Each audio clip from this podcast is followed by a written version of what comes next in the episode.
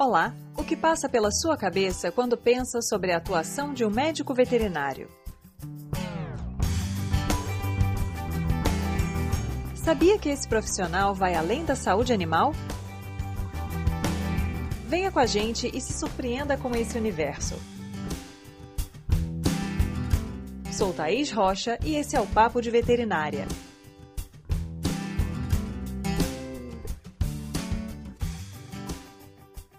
Você tem ideia de como o contexto da formação profissional pode impactar na atuação do médico veterinário? Ou ainda, qual a importância das habilidades de comunicação e do relacionamento interpessoal para uma trajetória profissional bem-sucedida? É sobre esse e outros assuntos que eu converso hoje com a doutora Maiara Gonçalves Fonseca, que atualmente é coordenadora técnica da linha de equinos da Integral Mix. Não perca! Muito obrigada, Thaís, pelo convite. É um prazer estar aqui com vocês falando sobre a nossa profissão, que a gente ama. Com certeza. Então, Mayara, eu queria que você contasse um pouco para a gente é, como foi essa sua escolha pela medicina veterinária, porque você optou por fazer esse curso, e qual era a sua expectativa quando você pensou em ser médica veterinária, em que área você pensava em trabalhar? Eu decidi fazer veterinárias quando eu era criança, aquela famosa criança que quer ser veterinária e insiste na, nessa escolha quando adulto. Sim. Mas na verdade eu fiquei um pouco em dúvida entre zootecnia e medicina veterinária, na época do vestibular, uhum. porque eu já me identificava mais com a área de produção, com a área de nutrição, assim, indiretamente, uhum. que eu não tinha muita noção ainda do que era, não era tão mais fácil como é atualmente a gente ter um conhecimento sobre a profissão, a gente sabia pouca coisa. Tinha alguns livros que a gente comprava, guias acadêmicos. Guia do estudante. Assim. Isso, exatamente. Então, no início eu fiquei um pouco na dúvida se eu queria zootecnia ou veterinária, mas eu vi que na área que eu gostaria, que seria trabalhar na prevenção mesmo de doenças, eu não me via muito na clínica, uhum. mas eu queria trabalhar mais numa parte mais zootécnica, digamos assim, mas eu vi que como veterinária eu poderia atuar também. Uhum. E aí eu resolvi fazer o vestibular para medicina veterinária na Universidade Federal de Minas Gerais. E aí, ao longo do curso, houve algum momento em que você pensou em trabalhar em outra área? Alguma outra disciplina te encantou? Você pensou em desviar dessa rota inicial? Ou você se manteve ali firme no propósito? No início da faculdade, eu assisti a um simpósio de nutrição de suínos. Uhum. E eu adorei a área de nutrição, mas eu não segui inicialmente essa parte de animal de produção. E aí foi quando eu já estava, acho que no sétimo período, sexto, não vou me lembrar ao certo, que eu assisti uma palestra de nutrição de equinos. E aí eu fui atrás, então, falei, não, é isso que eu quero. Porque eu gostava muito de cavalo. Durante a graduação eu queria trabalhar com cavalo e até então eu via que eu poderia trabalhar com reprodução, com clínica, uhum. mas eu não tinha certeza das outras áreas. E quando eu vi a área de nutrição de equinos, eu resolvi me inteirar no grupo de pesquisa, que era da professora Dalgisa, comecei a participar dos experimentos como aluna de iniciação científica. E aí, nesses experimentos, tinha, claro, a área de nutrição, mas também tinha a parte de fisiologia do exercício, biomecânica, várias uh, áreas que eu poderia atuar na produção de equinos, na equidiocultura. E aí, desde que eu iniciei, eu, não, eu sabia que eu ia continuar nessa rota. Então, é bem interessante a gente ressaltar isso para quem pretende fazer medicina veterinária ou para quem é aluno, a importância de você assistir palestra, participar de semanas acadêmicas, porque a gente tem uma noção bem mais ampla do que é a profissão. E, eventualmente, a gente descobre que existem áreas, existem atuações que a gente nem imaginava e tem condições, então, de ir atrás daquilo para conseguir realmente se diferenciar ou até conseguir uma oportunidade em algum outro local para fazer um estágio durante as férias alguma coisa desse tipo. Então, acho que a semana acadêmica, as palestras, elas são muito importantes nesse quesito. Com certeza, e além de descobrir as novas áreas, também descobrir as pessoas que trabalham com aquilo. Já começar a criar uma rede de relacionamentos que, com o continuar da conversa, vocês vão ver que é muito importante essa rede ah, de relacionamentos. Com certeza. Essa interação social que existe nesses encontros, agora a gente não está tendo essa possibilidade tanto. Né? Embora com a pandemia a gente tenha a oportunidade de assistir palestras de lugares distantes, onde a gente provavelmente não conseguiria estar presencialmente, a gente não consegue ter aquele contato mais próximo, às vezes, com um palestrante, uma pessoa que aborda um tema bem interessante. Mas, de qualquer forma, as pessoas sempre deixam contato, e-mail. E é importante que quem se interessa pela área não tenha vergonha de abordar o palestrante, a pessoa que está lá expondo o seu trabalho, porque, em geral, as pessoas gostam de serem uhum. chamadas, falar, pô, que interessante, eu achei legal o seu trabalho, e aí, como é que é? Como é que eu posso enveredar por esse caminho? Então, isso é muito importante. E foi assim que eu consegui. Eu abordei a professora e ela me indicou para eu poder entrar em contato e começar a inteirar a equipe. Então, vale a pena mesmo. E aí, então, você se formou em medicina veterinária, você já tinha essa expectativa de trabalhar nessa área, já tinha feito iniciação científica, que é uma etapa também extremamente importante durante a graduação. E em que momento, assim, você começou a delinear melhor o seu futuro? Bom, já sei a área que eu vou trabalhar, equinos, essa parte de, de nutrição, esporte, que você gosta muito também. E aí, como é que foram as etapas entre terminar a graduação e saber o que você ia fazer no momento seguinte? Durante a graduação, por eu estar fazendo iniciação científica, eu me encantei pela área de pesquisa, pela área acadêmica. Uhum. Então, antes de me formar, eu já sabia que eu ia fazer o mestrado. Aí eu já prestei a prova do mestrado e emendei o mestrado é, após a, a graduação. E no meu mestrado, minha dissertação, foi fisiologia do exercício e nutrição. Então, a gente testou ali alguns aditivos para ver se tinha um efeito benéfico no cavalo atleta. E durante o mestrado, eu já tinha vontade de fazer o doutorado. Eu me interessei por essa área acadêmica, de pesquisa, de professora, então eu queria consolidar minha carreira acadêmica, digamos assim, uhum. e por isso eu também escolhi fazer o doutorado. No doutorado, eu já abrangi um pouco a área, eu resolvi trabalhar com biomecânica, então saí um pouquinho da área de nutrição, mas que também envolve o cavalo atleta, envolve a equidiocultura e quando acabou o doutorado, ainda tinha muitos dados para trabalhar, e então meu orientador da época, o professor Guilherme, me deu uma sugestão, porque você não faz um pós-doutorado com outras visões aí diferentes da tese. Aí eu resolvi pleitear uma bolsa do pós-doutorado. Deu certo e até então eu achava que depois do pós-doutorado eu ia seguir a carreira acadêmica, ministrar aulas, eu já havia tido experiência no curso de pós-graduação, mas no meio do caminho, eu comecei o pós-doutorado em novembro de 2018 uhum. e em uhum. abril de 2019 eu comecei a trabalhar na empresa que eu estou atualmente. Aí que eu falo para vocês a importância da, do relacionamento. Eu estava fazendo pós-doutorado e uma amiga minha já trabalhava nessa empresa, é do Ceará, e ela trabalhava lá como vendedora técnica. Ela é médica veterinária e ela atua no campo vendendo os produtos de nutrição equina, principalmente, uhum. dando assistência técnica, fazendo orientação correta para os clientes e tudo mais. E na empresa que ela trabalha, surgiu uma vaga para a área de, do departamento técnico que é uma área um pouco mais interna, não trabalha diretamente com vendas. E na época tinha também algumas vagas da área comercial aqui para Minas Gerais. E a empresa está se expandindo para o Sudeste e ia começar as vendas aqui.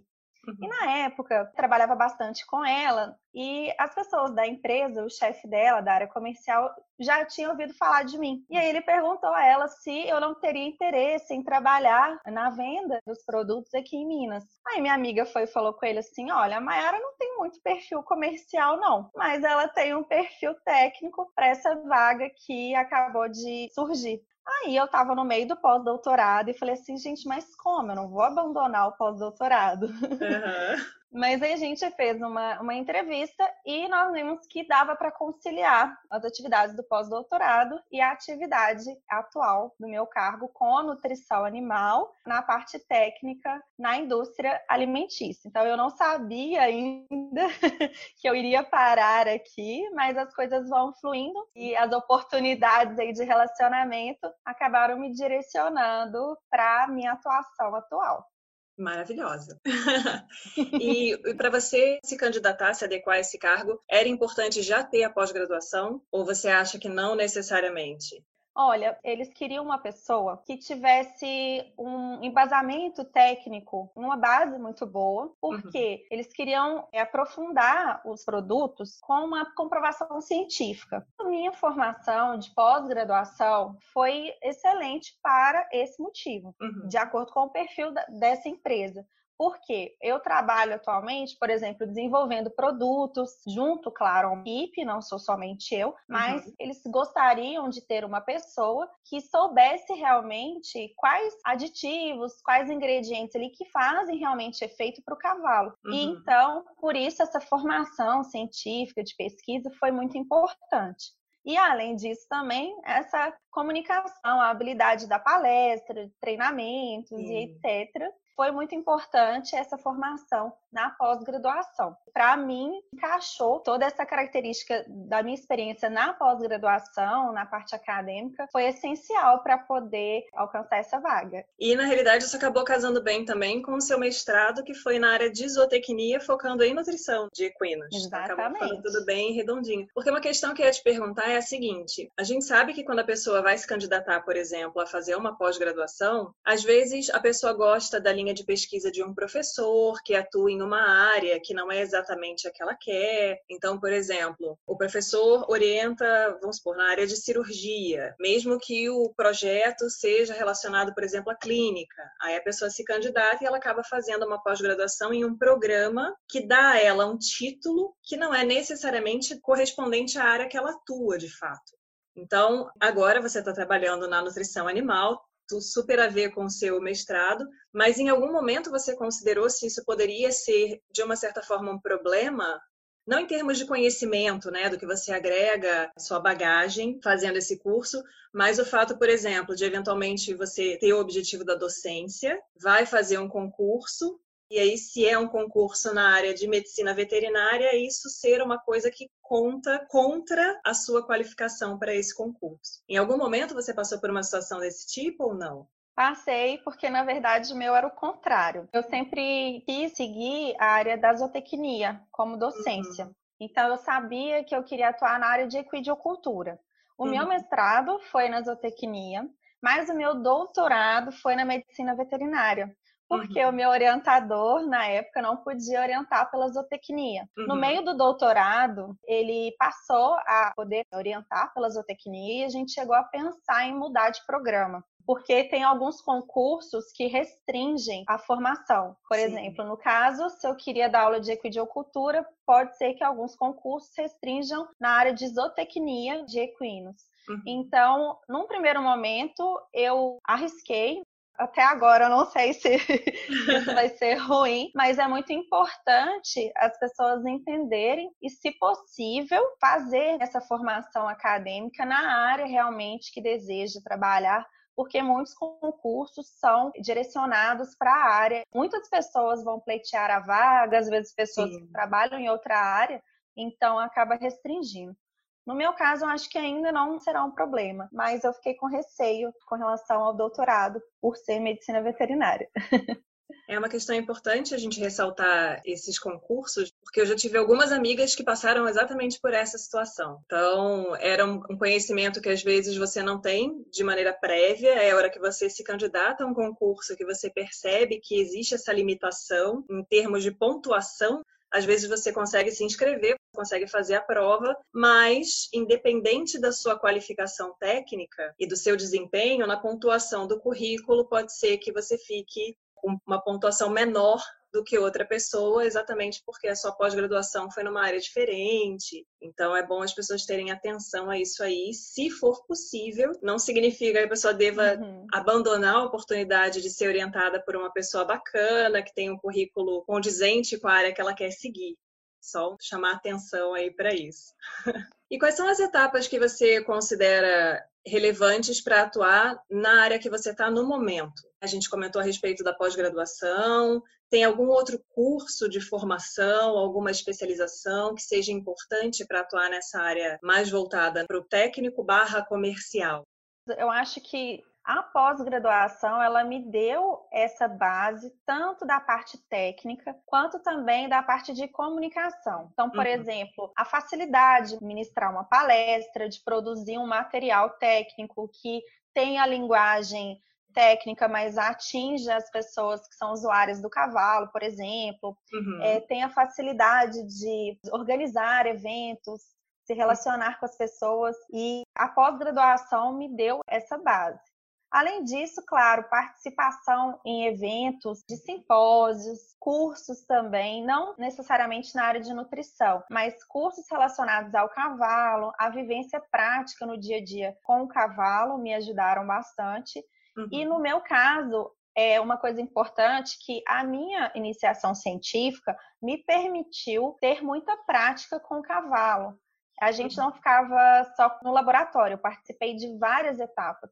Então, eu tinha a parte de planejamento, a parte de contato mesmo, lida direta com os animais, a parte laboratorial. Então, isso foi muito importante. Se, por exemplo, eu fosse fazer uma iniciação científica, com equinos, mas tivesse muita parte laboratorial, eu precisaria, em paralelo, fazer estágios que me uhum. desse essa vivência prática, que também é muito importante. Então, entender, porque a gente às vezes fica dentro da faculdade, dentro da uhum. universidade, e é muito importante, eu brinco assim, viver a vida real, como se fosse é. um universo paralelo porque o dia a dia das pessoas é muito diferente do que a gente está acostumado ali na universidade. Então, ir para o campo mesmo, ter contato com o dia a dia, para a gente poder conseguir conciliar as informações que a gente aprende na universidade e aplicar no campo.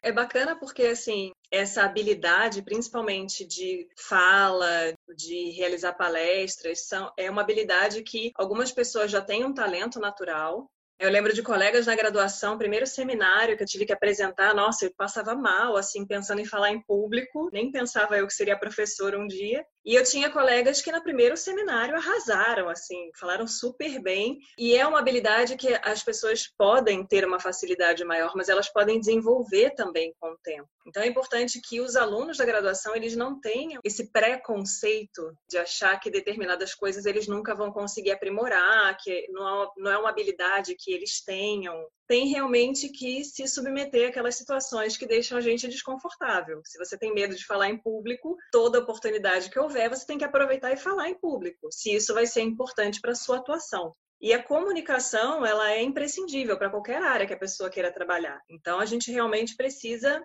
focar nesse tipo de preparação. A gente não tem uma, uma cadeira durante a graduação. Aprenda Exato. a se comunicar. É uma habilidade que a gente tem que ir desenvolvendo e precisa enxergar que existe essa necessidade. Você teria, assim, um, um panorama do que seria um dia típico de trabalho para você? Então, um dia típico é difícil de escrever, porque meus dias são totalmente, assim, atípicos. Eu vou explicar mais ou menos as minhas áreas de atuação e aí fica mais fácil de entender, porque eu não tenho uma rotina estabelecida. O meu cargo é no departamento técnico, então eu faço coordenação técnica da linha de equinos. Dentro do departamento técnico, isso significa que tudo relacionado aos produtos de equinos eu faço parte dessa equipe. Então, por exemplo, desenhar um produto, ah, tá precisando de uma ração para tal categoria de, uhum. equinos. Então, eu vou estudar, ver quais são os níveis nutricionais, os ingredientes e pensar no desenho de um produto que vá uhum. atender aquela necessidade.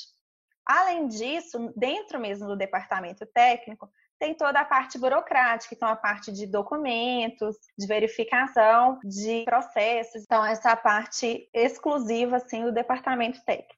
Porém, eu sempre atuo junto ao departamento comercial, fazendo treinamento dos vendedores, da equipe de vendas, dando para eles um suporte para que eles façam a indicação correta dos produtos. Além disso, também eu lido direto do relacionamento com o cliente. Então, quando o cliente tem alguma dúvida ou acontece algum problema e a gente dá um suporte para ele, Eu preciso, então, ter esse relacionamento com o cliente. Uhum. Muitas vezes eu visito as propriedades, a gente faz um acompanhamento. Não consigo estar em todos, mas em alguns a gente vai a campo e faço avaliação dos cavalos, tanto na parte de fisiologia do exercício quanto na parte de nutrição, manejo, orienta mesmo os clientes de uma forma geral. Uhum. E eu trabalho junto ao departamento de marketing. Então, toda vez que vai desenvolver a divulgação dos produtos, a gente vai fazer um material técnico para orientar, para divulgar os benefícios do produto, por exemplo. Tudo isso a gente desenvolve juntos, porque uhum. a parte técnica eu preciso conferir, digamos assim. E além disso, também a gente faz um, um, trabalho nas mídias, então vídeos no Instagram, no YouTube, uhum. tudo isso eu também participo. então, assim, meu dia acaba dependendo das demandas desses três departamentos aí, tudo em torno dos produtos relacionados aí aos equinos. Eu vou te fazer uma pergunta que eu vejo as alunas tendo muita dúvida com relação a isso, e eu já participei até de evento para falar a respeito disso, que é ser mulher e trabalhar com grandes animais. Isso teve algum impacto para você? Em algum momento foi complicado? Você já encontrou alguma barreira, algum preconceito pelo fato de você ser mulher? Já passou por alguma dificuldade? A gente sabe que tem vários tipos diferentes de situações que a gente pode passar. Pelo fato de ser mulher, pelo fato de ser jovem, de eventualmente não haver aquela fé na sua capacitação técnica. Então, outro dia me perguntaram isso e eu comecei a refletir que eu, assim, não diretamente, por incrível que pareça, eu não encontrei muitas dificuldades. Primeiramente, porque eu iniciei a minha atividade profissional junto a uma equipe que uhum. era orientada por uma mulher que é a professora da Algisa. Uhum. Então, eu já fazia parte de um contexto em que a mulher estava sendo a, a chefe, digamos assim, ela uhum. que mandava no pedaço. Então, nós sempre atuávamos ali nas pesquisas, o contato com o criador de cavalos, contato com os treinadores, com um certo respeito e uma valorização também, porque via que, que a gente estava ali fazendo um trabalho sério. Aí depois disso, uma coisa que me ajudou muito foi a questão da qualificação acadêmica. Uhum. Então, como eu me aprimorei, fiz mestrado, doutorado, isso de uma certa forma intimida um pouco as pessoas no sentido assim, ah, ela é doutora, então deve saber alguma coisa. Eu acho que além da gente estudar, correr atrás das informações, o que mais me ajudou foi realmente a parte de comunicação. Eu não me via inferior por uhum. ser mulher, por ser mais nova, mas também eu não me colocava numa posição arrogante, uma posição que não aproximasse as pessoas de mim. Então, com jeitinho, com um jogo de cintura, né, uma inteligência emocional, mas com certeza é um desafio, às vezes a gente passa por algumas situações não muito agradáveis, mas levar tudo com leveza e ter segurança em si ajuda bastante a passar por essas dificuldades. Eu acho que muitas vezes pode existir a barreira do preconceito, pode existir a barreira da pessoa que não acreditar na sua competência, mas grande parte disso está na nossa cabeça também. Então, eu acho que existem muitas mulheres que, por terem receio de passarem por essas situações, já acreditam que essa é uma realidade corrente na atuação profissional.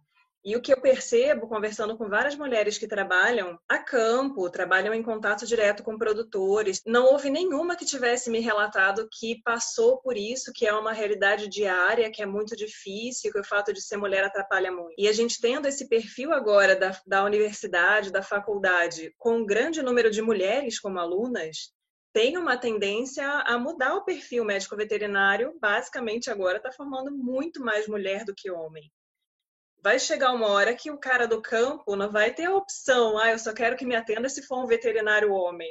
Filho, não tem muito para onde correr. E as mulheres têm tanta condição de tocar qualquer área quanto um homem. Então, as próprias alunas, especialmente, podem começar a tentar se desvencilhar um pouco dessa preocupação de que isso seja uma barreira para a atuação. Com certeza. Às vezes até aquela pessoa tá ali, ela pode demonstrar uma certa insegurança, um certo preconceito, mas se você tá tão confiante, tão tranquila, aquilo vai se desfazer naquele momento e as coisas vão fluir bem. Então, trabalhar mesmo a autoconfiança e saber levar numa boa. Mas, claro, como todo local, vai ter algumas pessoas difíceis de lidar, e aí, em algumas situações, a gente pode, como se diz, demitir o cliente, uhum. partir para outra e não ficar naquele ambiente ali que não é agradável. Mas isso realmente nunca aconteceu comigo. E se aconteceu, acho que eu nem percebi. Se alguém tentou me desfazer ou tentou, eu ignorei. Tendo a oportunidade de mostrar a sua competência, o resultado do seu trabalho, a pessoa vai ter que admitir que não tem por que ter esse tipo de restrição com relação ao profissional. Com certeza. E Maiara, quando a gente pensa tudo que a gente passa para chegar onde a gente está hoje, saibam que Maiara é mega premiada, toda a Bravec, que é uma conferência da Associação Brasileira de Médicos Veterinários de Equino. Trabalhos que ela participa estão entre os trabalhos premiados. Maiara não paga inscrição na Bravec, está sempre ganhando prêmio lá. Então, assim, para chegar nesse ponto, a gente sempre abre mão de coisas. A gente faz escolhas ao longo da vida. Pesa ali na balança o que, que eu quero agora, onde eu quero chegar e o que, que eu preciso deixar um pouco de lado. Então, nesse momento de vida que você está, até chegar a esse ponto? O que, que foi meio complicado para você abrir mão? O que, que foi mais difícil? E se você já está em um momento em que você consegue ter um equilíbrio maior nas diferentes áreas da vida? Família, amigos, vida social, tudo que a gente precisa fazer. Bom, durante a graduação, acho que foi o momento assim que eu iniciei essa parte de renúncias, porque quando a gente vai participar, vamos supor, da iniciação científica, a gente vai abrir mão de algumas férias, feriados, uhum. porque você está participando daquele projeto, daquela pesquisa. E isso foi muito importante, porque se a gente não se dedica da forma correta, a gente não consegue aprender. Na pós-graduação, não preciso nem falar, né, que é um perrengue danado. A gente renuncia, a, às vezes, contato mais próximo com a família, porque acaba dedicando muito tempo à pós-graduação. Uhum. Os nossos experimentos também com o cavalo, a gente tinha assim que desligar do mundo e ficar 100 dias, que foi do meu mestrado, por conta do experimento. E no doutorado, eu fui morar em outra cidade. Foi difícil, mas foi muito bom para mim, me ajudou muito a crescer. E assim, atualmente com a empresa, foi acho que o momento que eu fiquei mais atarefada, porque eu estava no pós-doutorado e tinha a empresa, e a empresa era no Ceará, então eu tinha que ficar me locomovendo para o Ceará, para Minas Gerais, devido ao FMG, Uhum. E eu tive que morar sozinha lá no Ceará, sem ninguém, a família toda aqui. Mas foi temporária. Agora, com a pandemia, eu estou trabalhando em casa. E depois que a pandemia acabar, uhum. a gente vai fazer um esquema também mais remoto porque a gente entendeu que deu certo esse sistema de trabalho para eu não ficar tão longe assim da minha família. Mas é muito importante a gente buscar um equilíbrio mesmo dentro dessas dificuldades porque vão ter dias que a gente vai ter que abrir mão de estar socialmente, de estar com a família, com os amigos, mas a gente não pode fazer isso o tempo todo, porque nossa cabeça, nosso coração aí precisa estar bem tranquilo. então, é muito importante a gente tentar esse equilíbrio no, em que sentido? Visualizar o que, que é realmente importante tem um livro excelente que eu acho assim, que todo mundo deve ler. Eu até comprei ele para a minha família toda ler, que chama Essencialismo. E uhum. ele mostra assim como a gente deve enxergar as coisas e estabelecer o que é realmente necessário uhum. e o uhum. que é supérfluo. E assim a gente consegue controlar a nossa vida aproveitando melhor o tempo, nossas relações, dando importância ao que realmente faz sentido e não gastando tempo tentando fazer mil coisas ao mesmo tempo e não fazendo nada direito. Então, eu indico, assim, pessoal a ler esse livro para poder conseguir esse equilíbrio, porque isso é essencial. É, é, bem interessante a gente ter, tentar ter essa maturidade desde muito cedo e tentar chegar a esse equilíbrio, porque em muitos momentos a gente vai ter uma demanda grande, é o que você comentou, várias coisas para dar conta ali, dez bolinhas no ar ao mesmo tempo, você tendo que dar conta daquilo. Então, nesses momentos, a gente realmente abre mão de coisas que são importantes para gente, mas que a gente pode eventualmente postergar ali para um outro momento e saber que todas as situações são temporárias. Quando está muito difícil, vai melhorar. Quando está muito tranquilo, uma hora vai apertar o cinto de novo, a gente vai ter que dar aquela acelerada, correr um pouco mais atrás mas é realmente importante e as pessoas terem é, atividades que elas gostem de fazer. Arrumar um tempo para fazer uma atividade física, ler um livro que não seja técnico, ter um hobby que não seja relacionado à profissão. São coisas importantes para a gente construir o nosso equilíbrio mental também, o nosso bem-estar psíquico porque senão a gente fica só focado na profissão, na atividade, na demanda. E aí é hora que a gente para para analisar, passou um tempão, você não viveu várias coisas e aquilo começa a te frustrar. E uma coisa importante também, eu consegui fazer mais durante o pós-doutorado e durante essa questão da empresa, é que mesmo na pós-graduação a gente precisa estabelecer um horário de trabalho. Então, planejar, olha, eu vou trabalhar de 8 às 18. Antes disso ou depois disso, você vai descansar, você vai passear, enfim, fazer coisas que estão fora da sua dedicação ali, tanto de estudo quanto de trabalho. E final de semana, se, claro, não for sua função, se você não tiver de plantão nem nada do tipo, você não precisa atender aquele telefone, responder aquele e-mail. Você pode combinar com as pessoas que você trabalha ou com o grupo das pessoas que estuda os seus horários e aí todo mundo vai se organizar. Assim você não fica sobrecarregado, porque senão a gente fica 10 horas da noite respondendo e-mail, mandando WhatsApp. Então a gente fica conectado 24 horas, mas a gente não precisa estar trabalhando ou estudando 24 horas. Precisa fazer pausas estratégicas para poder descansar e curtir a vida. E Mayara, a pergunta que nós tivemos, alguém me mandou lá um, pelo Instagram, quais seriam as dicas para uma pessoa recém-formada que quer encaminhar o, a formação profissional para a área que você atua hoje?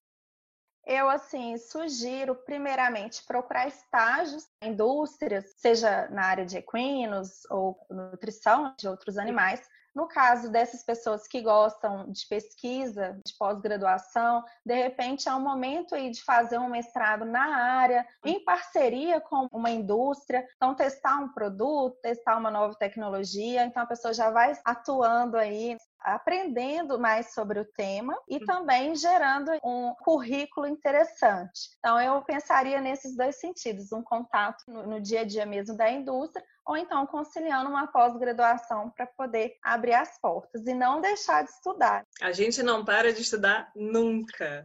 As pessoas que, ai, graças a Deus, me formei, terminei a faculdade, não precisarei mais estudar. Errado. Errado. Estou começando. A diferença é que agora você não tem um corpo de professores para dizerem o que você vai ler. Você vai ter que achar suas fontes, você vai ter que procurar informação, que é uma coisa que eles já deveriam vir fazendo ao longo da graduação, de qualquer forma. Eventualmente ter que ser autodidata para alguns assuntos e correr atrás da informação que é necessária naquele momento. Com certeza.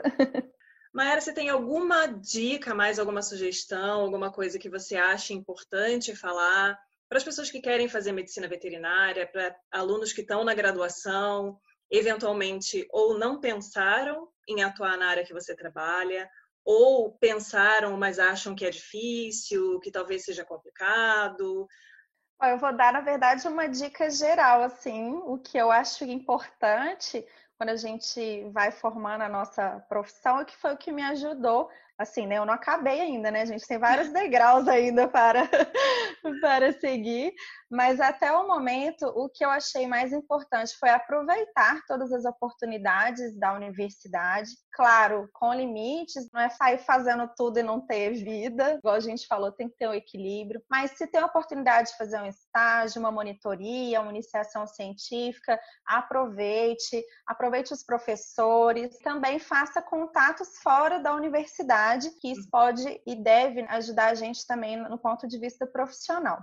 Além dessa parte técnica, falando aí do aprendizado dentro da medicina veterinária, é muito importante a gente desenvolver essas habilidades de comunicação, conseguir trabalhar muito bem em grupo. Isso é essencial, ter um bom relacionamento com todo mundo, porque às vezes a pessoa é tecnicamente qualificada, mas ela tem dificuldades ali de se relacionar e isso acaba prejudicando. A coisa não flui, ou então a comunicação ali fica um pouco travada. Então, tentar trabalhar essas habilidades é muito importante. Por exemplo, durante a pandemia, eu investi em cursos de comunicação para falar, para montar uma palestra, mas uhum. principalmente para melhorar as minhas relações, seja pessoal quanto profissional para a gente poder entender o outro, acolher e ser acolhido também e resolver tudo da melhor forma, porque hoje o mundo está com tantos problemas, então a gente precisa ser um ponto de apoio para as pessoas ao nosso redor.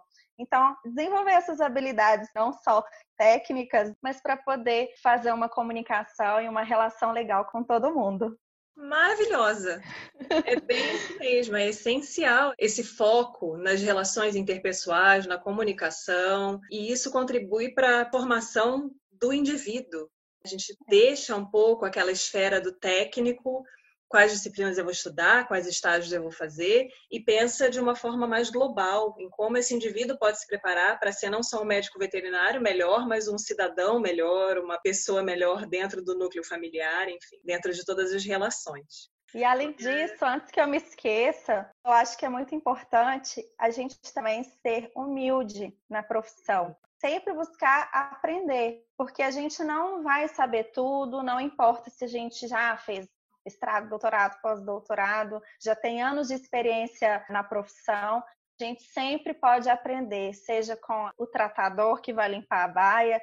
Então, pratiquem essa questão da humildade, que a gente cresce muito mais do que a gente achar que estamos prontos. Esse momento de estar pronto não existe, né? Sempre tem algo a melhorar, sempre tem algo a acrescentar. E foi o que você comentou, para todas as áreas da formação do indivíduo, seja profissional, seja pessoal, a vida é uma escada. Você vai um degrauzinho de cada vez. Na, na verdade, assim, na minha concepção, pelo menos, não existe um topo sempre existe um além, você sempre pode conseguir um pouco mais e sempre em interrelação com outras pessoas, com indivíduos, com pessoas que te agregam, que te ensinam. E essa questão que você falou também é essencial da humildade. Não olhar ninguém com olhos de desdém. Ah, aquela pessoa ali, ah, o cara é simplão, o cara é semi-analfabeto, o cara não vai, não vai me ensinar nada. A gente aprende tanto com tantas pessoas com certeza, nossa, eu falo que a gente aprende onde às vezes a gente nem espera. A vivência das pessoas nos acrescentam oportunidades ali. Você não viveu aquilo, mas se você aprende com a experiência do outro, você vai estar crescendo de uma forma mais rápido do que ter que passar por todo aquele perrengue, imagina. Passar por tudo que todo mundo passa, para que essa dificuldade? Não é necessário. Não é. Naera, muito obrigada por dedicar o seu tempo para a gente poder fazer realmente essa divulgação de profissionais extremamente qualificados, pessoas que. Quem está fazendo essa seleção sou eu, inicialmente, depois eu até peço que as pessoas que gostem dessa proposta sugiram profissionais que elas acham bacanas, que elas acham que agregam também e trazem informações interessantes. A sua fala foi maravilhosa. Muito obrigada, parabéns por esse projeto. Eu me sinto assim, durante a graduação eu queria tanto ter um canal desse para mim, para poder conhecer várias áreas. Então, parabéns. Eu sou suspeita para falar de você, que é uma profissional incrível, uma grande amiga. Muito obrigada pela oportunidade. Quem quiser entrar em contato, meu apelido dentre os alunos do grupo da UFMG é Manhara. então, assim, apesar das pessoas acharem que eu sou nova, eu já tá vendo, eu já tenho até filhos acadêmicos. Então, é. muito obrigada. E assim, pessoal, aproveitem bastante esse tá muito bacana. Este foi o Papo de Veterinária. Obrigada por ficar conosco até aqui. E não esqueça de compartilhar com seus colegas que também gostariam de saber mais sobre a profissão. Toda quarta-feira temos vídeos novos no youtube.com/barra Papo de Veterinária. E às sextas-feiras teremos episódios novos do podcast. Fica com a gente! Até lá!